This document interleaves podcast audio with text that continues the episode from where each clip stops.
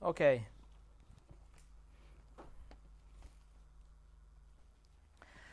Je vous invite à ouvrir la parole de Dieu dans l'évangile de Jean. Jean chapitre 1.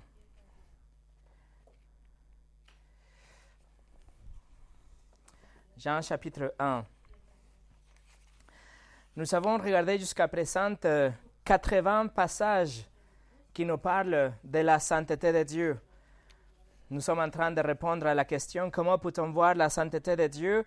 Et la réponse est très claire. La sainteté de Dieu, on peut la voir dans n'importe quel livre de la Bible. Parce que toute la Bible nous montre, nous révèle comment Dieu est dans sa sainteté. Nous voyons sa sainteté, un de ses attributs, bien sûr, dans la création. On voit la sainteté de Dieu dans les choses qu'il a révélées à Moïse et comment il s'est révélé à travers Moïse. On voit la sainteté de Dieu dans son rapport avec le peuple d'Israël, qu'est-ce qu'il a dit, comment il a réagi? On voit la sainteté de Dieu à travers tous les prophètes, les messages qu'il a partagés avec le peuple à travers les prophètes. On voit aussi dans le livre de la sagesse la sainteté de Dieu dans tout ce que Dieu aime et ce que Dieu déteste aussi. Mais il y a douze semaines, on a commencé le Nouveau Testament. On a commencé à nous concentrer dans la vie ou la personne du Fils, le Fils de Dieu. On peut voir la sainteté de Dieu dans la douzième personne de la sainteté, le Seigneur Jésus-Christ, ainsi que dans la troisième personne de la Trinité, le Saint-Esprit. L'évangile de Jean, euh, où on va nous installer aujourd'hui, présente Christ, le Fils de Dieu, d'une façon très très claire. La sainteté de Dieu est vraiment présente dans tous les passages de l'évangile de Jean. Et en fait, si vous vous souvenez, on a vu déjà que Jean l'apôtre, il écrit ce livre avec l'objectif qu'on croit en lui et que quand nous croyons en Jésus, nous allons avoir la vie éternelle aussi. Alors aujourd'hui, on va commencer avec le point numéro 81 en regardant brièvement quelques passages de l'évangile de Jean pour voir la sainteté de Dieu dans cet évangile. Mais avant de commencer, nous allons prier.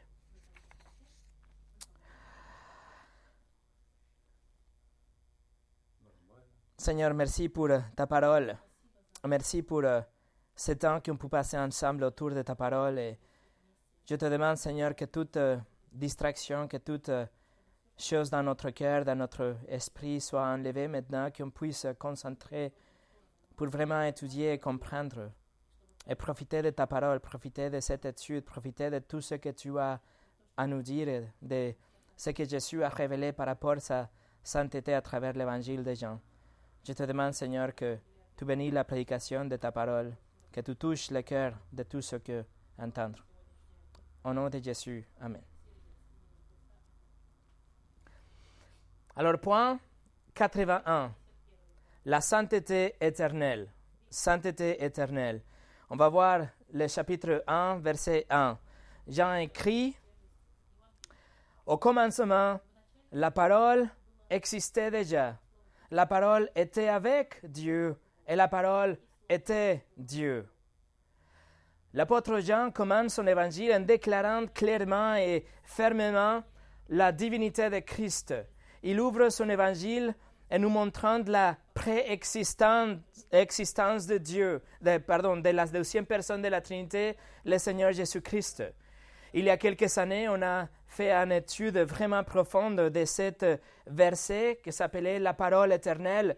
Cette étude est disponible sur notre site, en, français et en russe. Mais voici une synthèse rapide de ces versets de Jean.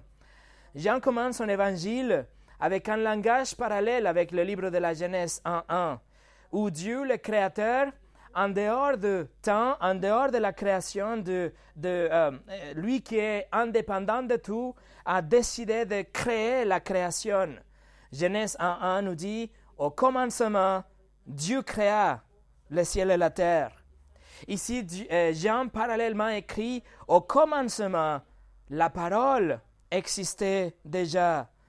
Le mot que Jean utilise pour la parole, c'est le grec logos. C'est un mot très important. Vous allez voir pourquoi. Mais Jean écrit que cette parole, le logos de Dieu, était déjà là. C'est-à-dire, le logos n'était pas dans la création, il n'était pas créé avec la création, mais il était déjà présent au commencement. La parole, le logos existait déjà. Et Jean écrit, il était avec Dieu et il était Dieu. Ces mots, le logos, était compris par les Grecs, par les non-juifs, comme la intelligence de Dieu, comme la conscience de Dieu, ou la, la raison divine, l'intellect de Dieu, la sagesse de Dieu. Et pour les Juifs, le logos était tout simplement la parole, le mot littéral prononcé de Dieu. Mais il faut, mais il savait, il savait bien que chaque mot de Dieu avait un pouvoir, avait de pouvoir manifesté dans, dans la création. Alors qu'il parlait, chaque chose a été créée dans la création. Genèse 3 nous dit, Dieu dit. Le moment que la parole sort de la bouche de Dieu, Dieu dit qu'il y a de la lumière et il y a eu de la lumière. C'est le pouvoir de Dieu dans la parole de Dieu, le logos que les Juifs comprenaient. Alors, le concept de la parole, ou le concept de, ce logos utilisé par Jean, est ici attribué à la personne de Christ. La personne de Christ est l'agent de la création, la parole puissante de Dieu, mais en même temps, il est la intelligence ou la conscience ou la sagesse de Dieu lui-même. Voilà le logos pour les juifs et pour les grecs. Quand Jean a écrit ça, c'était quelque chose d'énorme. Jean écrit au commencement, le logos, la parole, existait déjà. La parole était avec Dieu et la parole était Dieu. Jésus-Christ était déjà là. La douzième personne de la Trinité était déjà là au commencement, au moment de la création, parce qu'il a préexisté la création. Ensemble avec le Père et ensemble avec l'Esprit, bien sûr. Mais ce verset nous dit que la parole, Jésus-Christ, était avec Dieu. C'est-à-dire, qu'il est une personne séparée avec le Père. Il est avec lui, avec Dieu. Pourtant, il a une relation avec lui. Il a une relation incassable et permanente avec Dieu. Mais en même temps, la parole était Dieu. C'est-à-dire que, en substance et en essence, la parole, la personne de Jésus, a la même nature que Dieu a, que fait que Dieu soit Dieu. Il est purement et entièrement Dieu, 100% divin avec le Père et l'Esprit. La divinité de Christ est déclarée ici à partir de, de le premier verset de l'évangile de Jean et après est affirmée à travers tout le Nouveau Testament et confirme tout ce que l'Ancien Testament disait, que le Messie était divin, qu'il était Dieu. Montgomery Boyce dit tout ce qui peut être dit sur Dieu le Père peut être dit sur Dieu le Fils. En Jésus se trouve toute la sagesse, toute la gloire, la puissance, l'amour, la sainteté, la justice, la bonté et la vérité du Père. En lui, nous connaissons Dieu le Père. En Christ, nous connaissons Dieu le Père. Numéro 82. La sainteté incarnée. Sainteté incarné s'est fait cher. La parole éternelle, la parfaite personne, douzième personne de la Trinité, le Fils de Dieu, il est devenu un homme à travers l'incarnation qu'on a vue il y a deux semaines dans l'évangile de Matthieu et la semaine passée dans l'évangile de Luc. Mais voici ce que Jean écrit par rapport à ces moments la toute première partie du verset 14. Et la parole s'est fait homme, ou le grec, littéralement, ça fait chair. Elle a habité parmi nous. Voilà le Dieu glorieux, la douzième personne de la Trinité, éternel Jésus. Dans ce moment de l'histoire, il a il est devenu chair dans le ventre de Marie. Il devient un homme, il devient un enfant. Et c'est ça le sens de Noël qu'on va fêter bientôt. Et ça, c'est le point culminant vraiment de l'histoire. Et c'est le point culminant aussi de l'introduction de Jean. Il nous dit la parole éternelle qui était déjà là avec Dieu, qui était Dieu qui a créé tout. Dans ce moment, il est devenu chair. Il s'est fait homme pour habiter parmi nous. Il nous dit qu'il est devenu chair, c'est-à-dire qu'il était vraiment, vraiment un homme. Il n'était pas comme les païens croyaient que les dieux pouvaient venir à la terre pour et, se déguiser comme des hommes et habiter parmi les hommes et puis remonter au ciel. C'était pas non plus euh, un Dieu qui est apparu juste pour être quelques moments avec les hommes, comme les hérétiques aussi croyaient.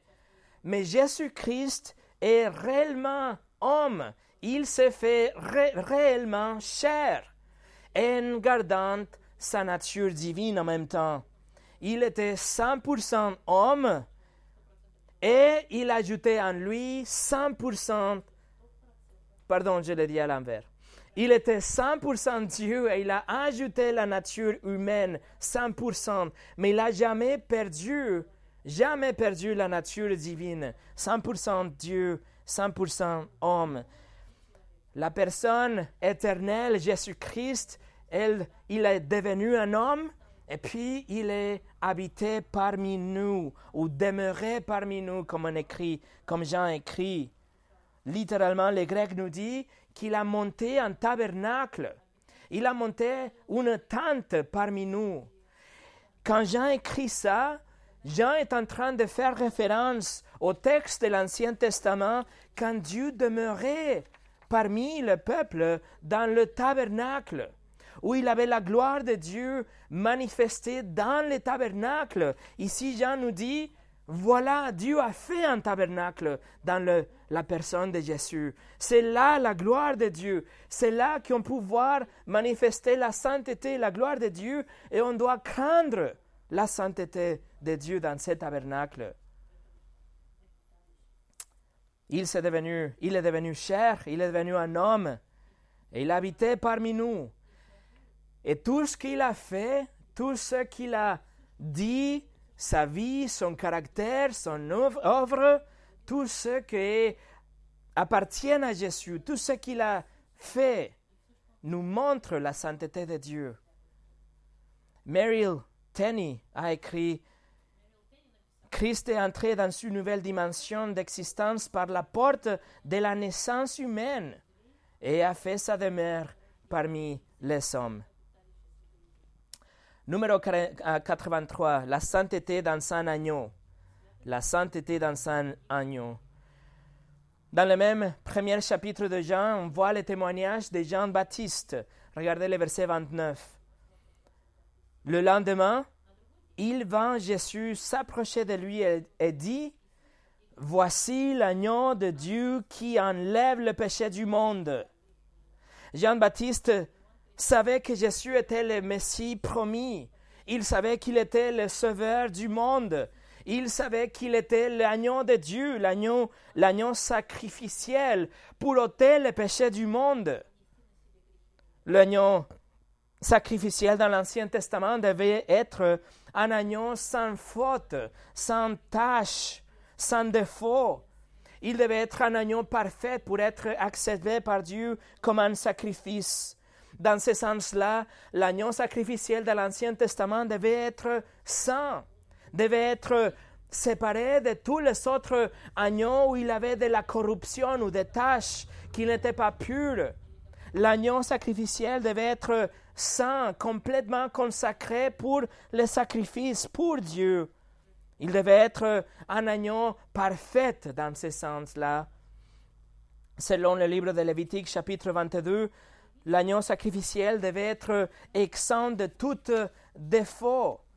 Et Christ était qualifié comme cet agneau parfait pour être le sacrifice, pour pouvoir mourir pour les péchés du monde. Jean-Baptiste identifiait Jésus-Christ comme le agneau de Dieu sans défaut et sans tâche, de conception surnaturelle, quelqu'un qui était pleinement humain, mais aussi pleinement divin, quelqu'un qui n'avait pas la corruption et les péchés d'Adam, quelqu'un qui n'avait pas un défaut moral ou une pensée impure ou une attitude égoïste ou une parole malveillante, mais le parfait agneau pour être sacrifié pour le, euh, péché du monde. Mais comment est-ce que Jean le savait? Comment est-ce que Jean savait qu'il était l'agneau de Dieu? Parce que Dieu lui-même lui avait dit, verset 33, Je ne le connaissais pas, mais celui qui m'a envoyé baptiser d'eau m'a dit, celui sur qui tu verras, tu verras l'Esprit descendre et s'arrêter, c'est lui qui baptise du Saint-Esprit. Et dans le verset précédent, le verset 32, Jean témoigne, il dit qu'il avait vu l'Esprit descendre et rester sur Jésus dans la forme d'une colombe.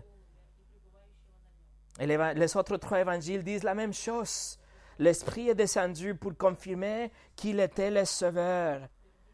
Alors Jean savait qu'il était le sauveur du monde, qu'il était un homme que la sainteté de Dieu habitait en lui, qu'il était sans tâche, l'agneau de Dieu qui serait sacrifié pour le péché de son peuple. Numéro 84, sainteté essentielle, la sainteté essentielle. Dans le troisième chapitre de Jean, nous avons la célèbre rencontre entre Jésus et Nicodème, le enseignant de la loi. Sachant ce qu'il avait dans son cœur, Jésus vient et lui dit exactement ce qu'il avait besoin de savoir. La question dans le cœur de Nicodème était la question dans le cœur, dans le cœur de tous les hommes, comment quelqu'un peut rentrer au paradis? Alors Jésus lui répondit, chapitre 3, verset 3. Jésus lui répondit, En vérité, en vérité, je te le dis, à moins de naître de nouveau, personne ne peut voir le royaume de Dieu. Ce verset tout seul, mes amis, c'est un coup direct porté à toute religion et toutes les, croyances de toute l'histoire de l'humanité. Ce verset tout seul, c'est un coup mortel porté à toute tradition et tout rituel et toute idée jamais conçue dans le cœur de l'homme, toute idée de comment quelqu'un peut avoir la vie éternelle et s'arrête ici, détruite ici. Parce que Jésus nous dit très clairement qu'il n'y a qu'un seul chemin. Il dit à moins de. Il utilise cette euh, particule conditionnelle dans le grec pour montrer la exclusivité de sa affirmation.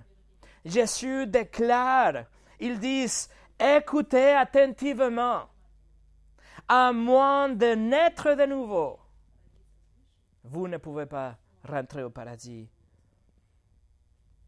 Vous pouvez vous efforcer pour être une bonne personne, vous pouvez donner tout votre argent aux pauvres, vous pouvez garder les enfants de votre voisine. Vous pouvez faire des, concerts de Noël.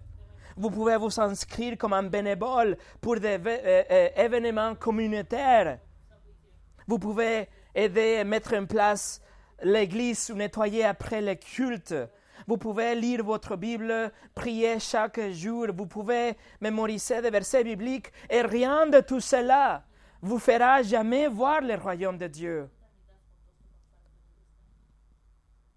Ce dont on a vraiment besoin, c'est de naître de nouveau.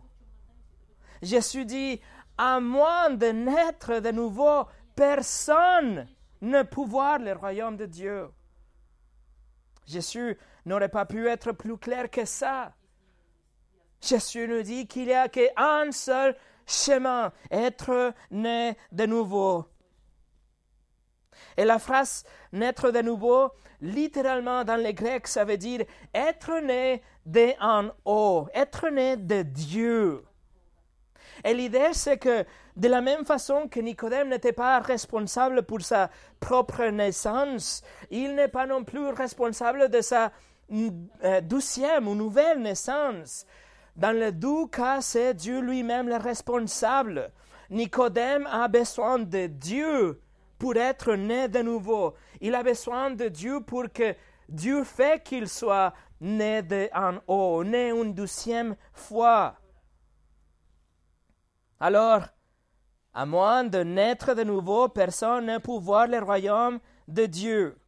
Si votre plan pour aller au paradis est quelque chose d'autre, vous êtes dans un grand danger parce que vous avez ici la promesse de Dieu dans la chair, de Dieu homme, qu'il vous faut être né de nouveau. Il n'y a pas une vérité plus importante que cela. Il faut être né de nouveau. Alors, la question est comment? Verset 5. Jésus lui répondit, En vérité, en vérité, je te le dis, à moins de naître d'eau et d'esprit, on ne peut entrer dans le royaume de Dieu. Veuillez noter ici que né de nouveau ici est remplacé par être né d'eau et d'esprit. Être né d'eau a rien à voir avec le baptême, par exemple, ou aucune euh, euh, tradition ou rite avec de l'eau. Mais cela fait référence à un nettoyage spirituel, un nettoyage de votre péché, de vos péchés. C'est indispensable être purifié de l'intérieur pour pouvoir voir Dieu, pour pouvoir être en communion avec lui. Alors, il faut être nettoyé, il faut être purifié. Dans le livre d'Ézéchiel, chapitre 36, nous avons le, nettoyage avec de l'eau comme un symbolisme du nettoyage spirituel. C'est une purification spirituelle. C'est il faut nettoyer votre âme. Pourquoi? Parce qu'elle est remplie avec des péchés. D'ailleurs, l'eau physique, si on va aller ici à la mer, si on va nous, par exemple, baptiser quelqu'un, l'eau ne peut jamais nettoyer quelque chose qui est spirituel. Alors c'est un nettoyage spirituel, c'est ce qu'on appelle la régénération. C'est le Saint-Esprit qui vous nettoie et vous rendre une nouvelle personne. C'est avec ça que vous êtes pur. Vos péchés sont nettoyés et enlevés. Et toutes les choses et toutes les fois que vous avez menti, toutes les fois que vous avez volé quelque chose, toutes les fois que vous avez regardé quelqu'un avec la convoitise, toute cette saleté est, purifiée et nettoyée par le Saint-Esprit. Jésus dit, il faut être né de l'eau et de l'Esprit. C'est le Saint-Esprit qui peut vous rendre pur et né de nouveau. Alors qu'est-ce que nous, on peut faire? On ne peut rien faire. On peut que répondre à la grâce de Dieu. C'est Dieu qui nous sauve à travers Christ et nous, on va nous détourner de nos péchés. On va confesser nos péchés. On va nous détourner de nos péchés. Et on va placer notre confiance en Jésus seul pour notre salut, pour notre vie et pour notre éternité. Dieu fera de vous une nouvelle personne. Dieu va vous nettoyer. Va, Dieu va vous rendre une nouvelle personne, une personne qui décide suivre la justice. Mais pour ça, mes amis, vous devez être nés de nouveau. Charles Spurgeon dit, les Écritures ne disent pas, vous devez vous améliorer, mais vous devez naître de nouveau. Alors la réponse et la nouvelle naissance. Numéro 85. La sainteté déclarée. Sainteté déclarée. Jean chapitre 6 commence avec 5000 hommes, 5000 hommes, plus des femmes, plus des enfants que suit Jésus. Et le chapitre finit avec Jésus tout seul, avec ses douze disciples. Les milliers de personnes que le suivaient au début, au début se sont détournées à la fin du chapitre. Regardez le verset 66 à 69. Chapitre 6, verset 66. Dès ce moment, beaucoup de ses disciples se retirèrent et arrêtèrent de marcher avec lui. Jésus dit alors aux douze, Et vous, ne voulez-vous pas aussi vous en aller? Simon-Pierre lui répondit, Seigneur, à qui irions-nous Tu as les paroles de la vie éternelle, et nous, nous croyons et nous savons que tu es le Messie, le Fils de Dieu vivant. Pierre reconnaît ici et Pierre déclare ce que Jésus possède, ce que Jésus représente. Jésus possède les paroles de la vie éternelle, mais aussi Pierre identifie que Jésus est le Messie, le Fils de Dieu vivant. Littéralement, le grec nous dit que Jésus est le Messie, le Saint de Dieu. Le Saint de Dieu. Pierre est en train de reconnaître que Jésus est Dieu dans son essence, qu'il a les paroles de la vie éternelle, qu'il donne la vie éternelle, et que lui, lui-même, il est le Saint de Dieu. C'est un titre qui reflète la pureté de Jésus, l'absence de péché de Jésus et aussi sa divinité. Ce titre, le Saint de Dieu, nous montre la séparation totale de tout ce qui est corrompu. Et aussi que la vie de Jésus est, suit une totale droiture. Il n'a jamais un pensée impure dans l'esprit de Jésus-Christ. Le titre le Saint de Dieu déclaré ici par Pierre, c'est le même titre qu'on a vu la dernière fois déclaré par des démons dans Marc chapitre 1 et Luc chapitre 4. Alors la sainteté est reconnue et déclarée. Numéro 86, euh, la sainteté contrastée. À la fin du chapitre 8, il y a beaucoup qui croient en Jésus, mais il y a aussi des autres qui détestent Jésus au point de vouloir le tuer. Le juif ici à la fin du chapitre, s'accrochent à leur identité. Ils disent que parce qu'ils sont des descendants d'Abraham, alors ils sont des fils de Dieu. Ils pensent qu'ils sont des personnes, personnes de bien, tout simplement à cause de leur descendance, qu'ils sont descendants d'Abraham. Mais Jésus ici va le corriger, il met en contraste à quoi ça ressemble la vie de quelqu'un qui est né de nouveau et la vie de quelqu'un qui ne connaît pas Dieu. Jean 8, 44. Jean 8, 44. Vous, vous avez pour père le diable, et vous voulez accomplir les désirs de votre père. Il, a été meurtrier dès le commencement et il ne s'est pas tenu dans la vérité parce qu'il n'y a pas de vérité en lui. Lorsqu'il profère le mensonge, il parle de son propre fond, car il est menteur et le père du mensonge. Jésus commence ici en décrivant le caractère du diable. Il dit qu'il n'est pas tout simplement un menteur, mais que le diable, il est en fait le père de mensonges. Et qu'il dit aussi qu'il est un meurtrier depuis le commencement. Tout au début, dans les jardins d'Éden, le diable était déjà un meurtrier. Il dit des mensonges, il tue. C'est la nature du diable, mentir et tuer. En fait, le mot Diabolos, littéralement, ça veut dire le calomniateur, un menteur, quelqu'un qui accuse quelqu'un d'autre d'une façon fausse. Il ment pour vous accuser. Ceux qui cherchent tuer Jésus sont en train d'agir selon les désirs de leur père, le diable, parce qu'ils tout simplement sont en train de copier ce qu'ils voient leur père faire. Il imite le diable. Il reproduit naturellement ce c'est que c'est la nature de leur Père.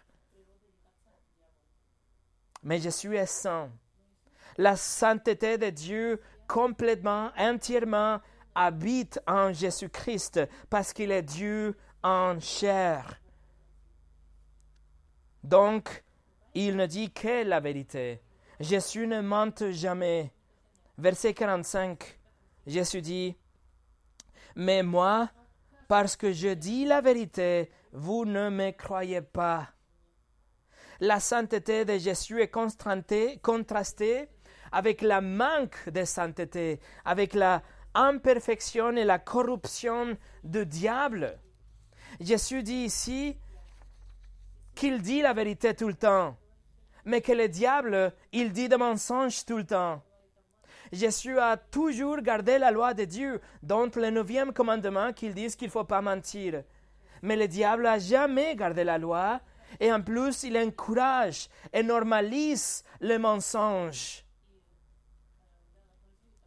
Jésus a toujours dit la vérité, toute la vérité et rien que la vérité. Et c'est exactement pour ça, mes amis, que beaucoup aujourd'hui décident de rejeter le Seigneur Jésus.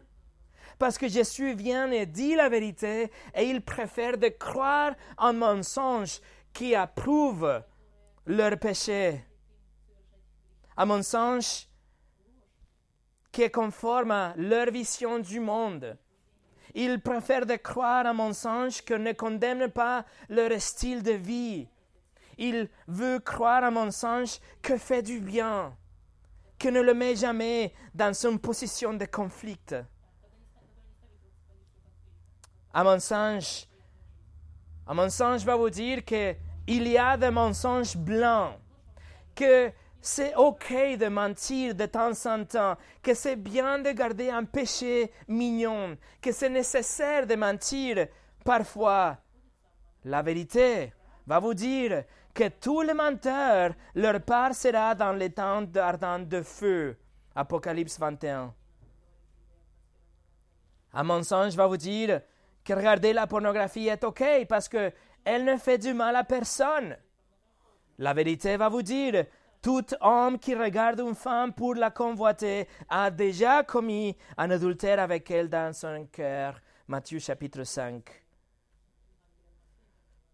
Un mensonge va vous dire qu'il y a beaucoup de sa venue pour aller au paradis. La vérité va vous dire que Jésus est le chemin et que personne va arriver au paradis qu'à travers lui. Jean chapitre 14. Un mensonge va vous dire que vous êtes une bonne personne, que vous méritez le paradis. La vérité va vous dire que personne est bonne. Romains chapitre 3 et que, à moins de naître de nouveau, personne ne verra le royaume de Dieu. Jean chapitre 3. Alors vous voyez comment le monde et la culture et même la nature pécheresse à l'intérieur de l'homme est diamétralement opposé à la vérité de des Écritures. Versets 46 et 47, Jésus dit, Qui de vous me convaincra de péché si je dis la vérité? Pourquoi ne me croyez-vous pas? Celui qui est de Dieu écoute les paroles de Dieu, vous, vous n'écoutez pas parce que vous n'êtes pas de Dieu. Les Juifs veulent accuser Jésus, mais il n'y a rien à lui reprocher parce qu'il a toujours dit la vérité. Mais les gens qui n'appartiennent pas à Dieu ne veulent pas embrasser la vérité. Mais nous, si on appartient à Dieu, nous allons toujours chercher et chérir et poursuivre et défendre et aimer et partager la vérité de Dieu. Numéro 87. La sainteté adorée. La sainteté adorée. Dans le chapitre 9, Jésus a guéri un homme qui était aveugle. Les pharisiens trouvent l'homme il euh, pose des questions, il ne croit pas que c'était Jésus guéri l'homme, donc il chasse, il, il, chasse l'homme de la synagogue, c'est-à-dire de la communauté de leur système. C'était quelque, quelque chose de, euh, de grave. Verset 35. Jésus le trouve. Jésus appris qu'il l'avait chassé. L'ayant rencontré, il lui dit Crois-tu au Fils de Dieu? Il répondit Et qui est-il, Seigneur, afin que je croie en lui? Tu l'as vu, lui dit Jésus, et c'est lui qui te parle. C'est lui. C'est très important de savoir que dans le verset 35, le grec ne nous dit pas Fils de Dieu, il dit Fils de l'homme. Fils de l'homme. Crois-tu au Fils de l'homme? Et ça, c'est important parce que cet homme, en fait, il vient de reconnaître que Jésus était le Fils de l'homme dont Daniel avait parlé. Daniel chapitre 7. On a vu ça dans le cinquième message de cette série. L'homme, le Fils de l'homme, quelqu'un saint, quelqu'un, éternel, quelqu'un qui a qui gouvernait les nations et les nations viennent se prosterner devant lui. Quelqu'un qui a un royaume pour l'éternité, le Fils de l'homme. Et Jésus ici, il affirme qu'il est le Fils de l'homme. Et l'homme qui vient d'être guéri, il prend l'information qu'il avait de Daniel 7, plus le pouvoir que Jésus a utilisé pour le guérir, plus ce que Jésus vient d'expliquer, et il arrive à la conclusion, oui, c'est lui le Fils de l'homme. Verset 38, alors il dit, je crois Seigneur, et il se prosterna devant lui. Et Jésus reçoit la louange de cet homme parce qu'il est digne d'être loué, il est Dieu, digne d'être loué. Numéro 88 la sainteté identifiée.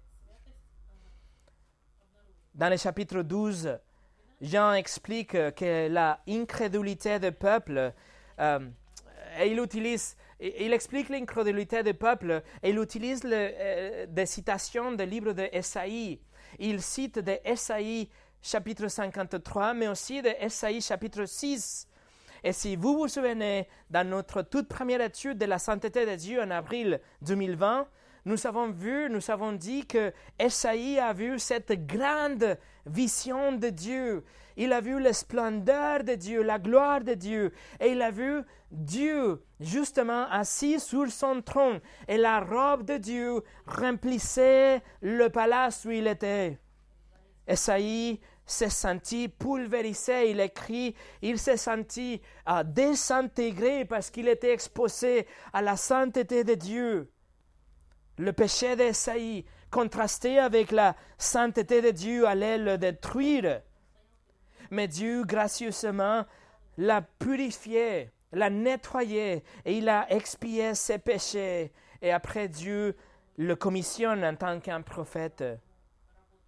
Alors, mes amis, veuillez bien comprendre, comprenez bien, s'il vous plaît, que celui que Esaïe a vu, celui que Esaïe a vu dans tout son pouvoir, toute sa majesté, toute la sainteté, était la personne de Jésus-Christ. Regardez le verset 41, chapitre 12, verset 41. Esaïe dit cela lorsqu'il vit sa gloire et qu'il parla de lui, Jésus-Christ. Numéro 89 la sainteté envoyée. Sainteté envoyée. Dans le chapitre 14, Jésus dit que l'Esprit, le Saint-Esprit de Dieu sera envoyé comme une partie de la promesse que Dieu avait faite, une partie de la nouvelle alliance. Le Saint-Esprit envoyé aux disciples et à l'Église. Regardez le chapitre 14, versets 15 et 16. Jésus dit, si vous m'aimez, respectez mes commandements. Quant à moi, je prierai le Père et il vous donnera un autre défenseur afin qu'il reste éternellement avec vous. La question est, qui est ce défenseur? Le grec c'est parakletos, que ça veut dire aussi une aide ou un consolateur, quelqu'un qui vient vous aider. Alors qui est cet défenseur? Est-ce que c'est un prophète? Est-ce que c'est un autre Christ? Tout ce qu'on doit faire est de continuer à lire notre Bible et onze versets après, on a la réponse. Verset 26. Mais le Paraclétos, le défenseur, l'Esprit Saint, que le Père enverra en mon nom, vous enseignera toutes choses et vous rappellera ce que je vous ai dit. Alors lui, le Saint-Esprit, la troisième personne de la Trinité, est envoyé pour habiter dans chaque croyante aujourd'hui. Il est saint parce qu'il a la même essence avec le Père, il a la même nature avec le Fils, il est égal avec le Père et le Fils, égal dans son pouvoir, omniscience, miséricorde, souveraineté, sainteté, etc. Mais juste comme le Fils a pris une position de soumission et il est devenu le Fils, il a un autre rôle que le Père et l'Esprit. L'Esprit de Dieu a pris un autre rôle aussi, différent au Père et différent au Fils. Alors quel est le rôle du Saint-Esprit? Il nous enseigne, il nous rappelle tout ce que Jésus a enseigné, comme on vient de lire.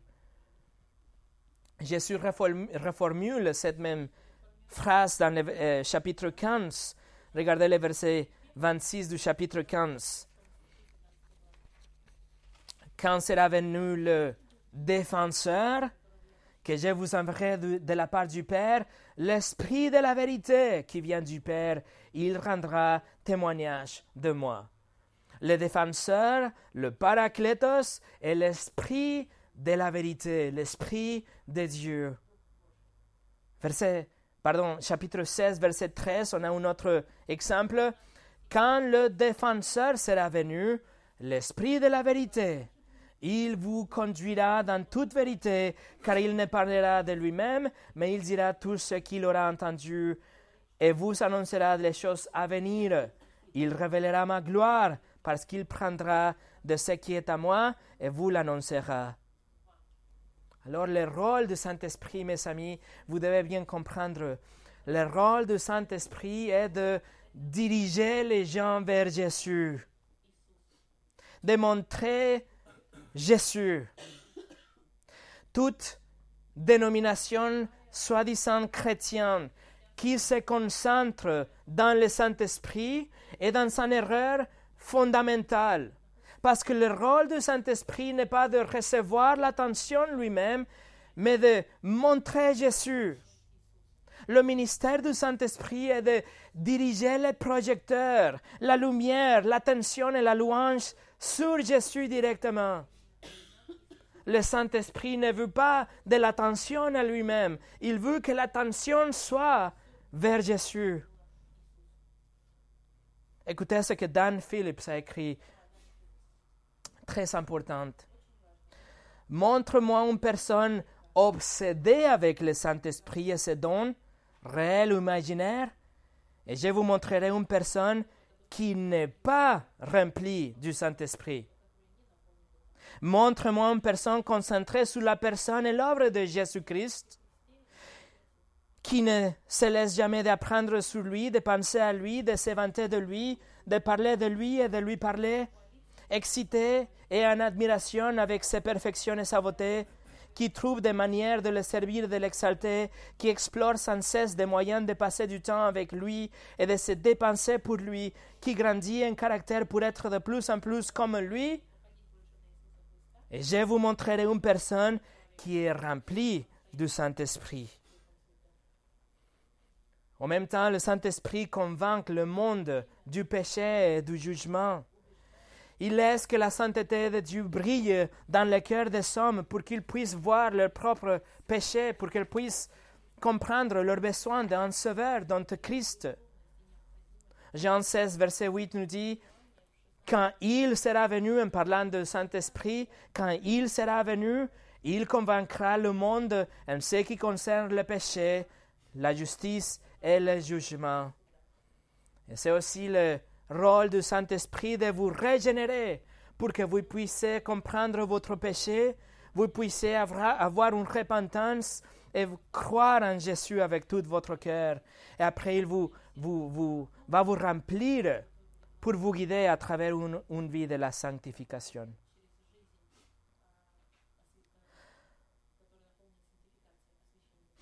Et pour finir, aujourd'hui, numéro 90.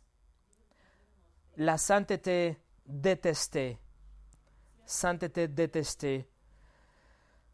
Dans le chapitre 15, Jésus avertit ses disciples et il nous, nous avertit à nous aussi par extension que sa sainteté sera détestée par un monde impie, un monde profane. Et nous, en tant que ses ambassadeurs, ses représentants, ses disciples, ses frères, nous serons aussi détestés. Chapitre 15, verset 18. Si le monde vous déteste, sachez qu'il m'a détesté avant vous. Le système maléfique du monde déteste tout ce qui est de Dieu. Le système est absolument contre Dieu et tout ce qui est juste et bon et pur. Le moment quand nous on dit qu'il n'y a qu'une vérité absolue, nous serons considérés comme des bigots.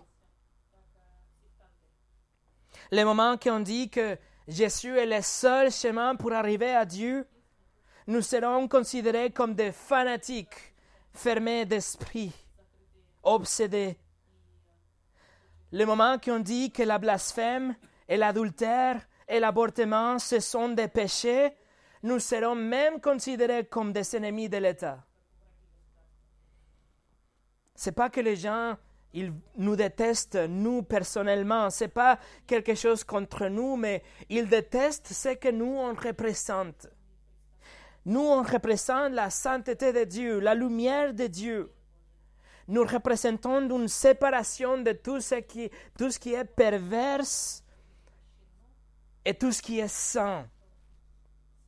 Nous, on représente une séparation, nous, on représente cette, euh, système, cet monde qui est contre le monde dont on vit. Nous, on représente tout ce que le monde aujourd'hui aime. Pardon, déteste. Nous, on représente tout ce que le monde aujourd'hui déteste. Nous sommes ceux qui appellent les pécheurs à se repentir. Nous sommes ceux qui appellent les pécheurs à se détourner mais qu'est-ce que le monde fait? Il encourage les pécheurs à continuer. Nous, on dit, il ne faut pas croire en toi-même, il faut croire en Jésus-Christ. Mais qu'est-ce que le monde dit? Il faut croire en toi-même. Il ne faut pas croire dans des livres anciens. Il déteste tout ce qu'on représente. Il déteste, à fin de compte, il, il déteste la personne de Christ et sa sainteté. Et après, Jésus prie pour ses disciples et il prie pour nous. Et il répète encore une fois dans ses prières. Regardez chapitre 17, verset 14. Jésus dit, Je leur ai donné ta parole et le monde les a détestés parce qu'ils ne sont pas du monde. Tout comme moi, je ne suis pas du monde. La sainteté de Dieu est détestée, rejetée aujourd'hui par un monde qui aime les ténèbres mais pour nous, les chrétiens, la sainteté de Dieu est quelque chose d'admirable, quelque chose qu'on cherche, qu'on aime. Voilà, mes amis, la sainteté de Dieu est quelque chose d'indéniable, comme on voit dans l'évangile de Jean. C'est clair dans chaque page de la Bible, et c'est clair dans la personne de Jésus, c'est clair dans toutes les, affirmations de Jésus-Christ. Jésus le montre avec sa vie, avec ses mots, avec son caractère. Et c'est lui que nous aimons, c'est lui que nous servons. Même si aujourd'hui le monde dit qu'il ne faut pas croire quelque chose que ce n'est pas en nous. C'est lui, c'est Jésus-Christ, l'agneau de Dieu.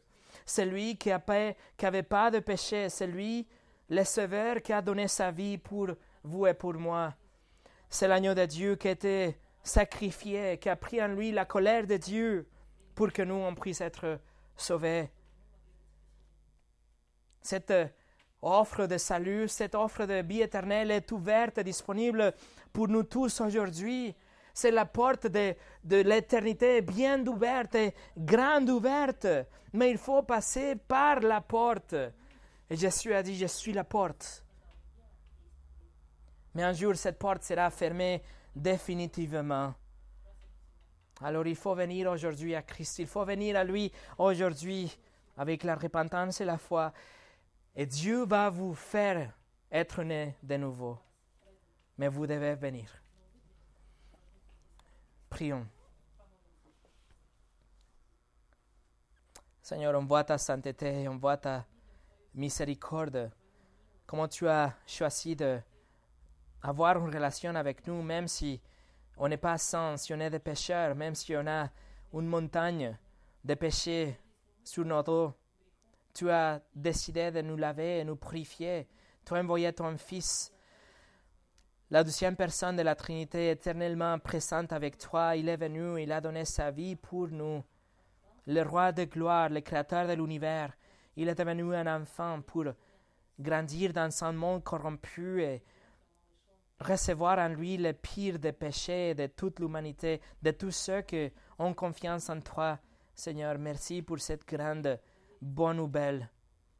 Je te demande, Seigneur, aujourd'hui qu'on a contemplé l'évangile des gens et la nouvelle naissance, que ce soit une réalité pour chacun de nous ici, mais aussi que tous ceux qui n'ont pas eu la nouvelle naissance, tous ceux qui font confiance dans leur propre système et tradition et idées, qu'ils se répandent, qu'aujourd'hui soit le jour de salut pour qu'ils puissent être vraiment nés de nouveau.